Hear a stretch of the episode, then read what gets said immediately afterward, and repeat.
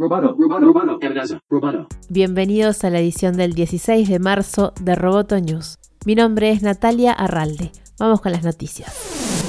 Las acciones de Xiaomi subieron un 10% el lunes después de que un juez de Estados Unidos frenara temporalmente la medida de la administración Trump que incluía a Xiaomi en la lista negra de compañías chinas, asegurando que era una amenaza para la seguridad nacional. En su texto, el juez Rudolf Contreras asegura que Xiaomi tiene altas probabilidades de ganar el litigio contra el Departamento de Defensa de Estados Unidos y ha considerado que el bloqueo permanente supondría un daño irreparable para el fabricante. El magistrado señala que no hay intereses de seguridad nacional de peso realmente implicados en la decisión. Xiaomi es una empresa que fabrica productos para uso civil y está controlada por un consejo independiente y por los accionistas y no está controlada de manera efectiva o asociada a entes bajo el control del gobierno de la República Popular de China o sus servidores de seguridad, señala en el dictamen.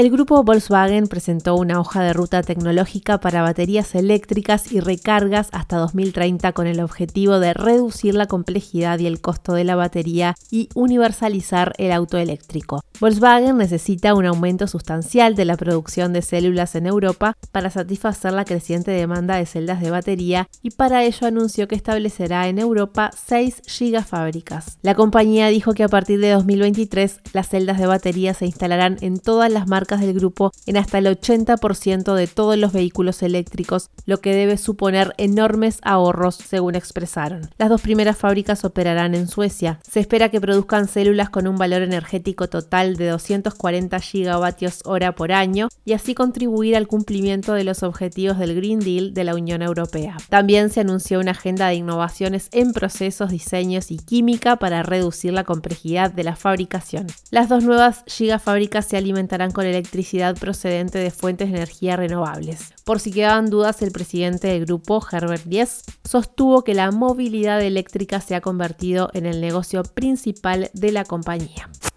El fabricante chino de automóviles eléctricos Xpeng Motors anunció haber recaudado 76.9 millones de dólares en inversiones del gobierno de la provincia de Cantón. La suma se obtiene como parte de un acuerdo de cooperación estratégica para acelerar la expansión del negocio de la compañía. En agosto del año pasado, después de obtener 1.500 millones de dólares durante su oferta pública de venta, Xpeng continuó atrayendo fondos para impulsar su crecimiento, aumentar la producción e imponerse ante rivales nacionales e internacionales como Tesla. La sede de Xpeng se encuentra en la capital de Cantón, donde la compañía cuenta con grandes instalaciones y más de 5.000 empleados. Esta provincia ha estado prestando particular atención a los automóviles que utilizan nuevas fuentes de energía y tecnologías autónomas. Allí se ubica el fabricante de coches eléctricos BID y compañías incipientes como WeRide.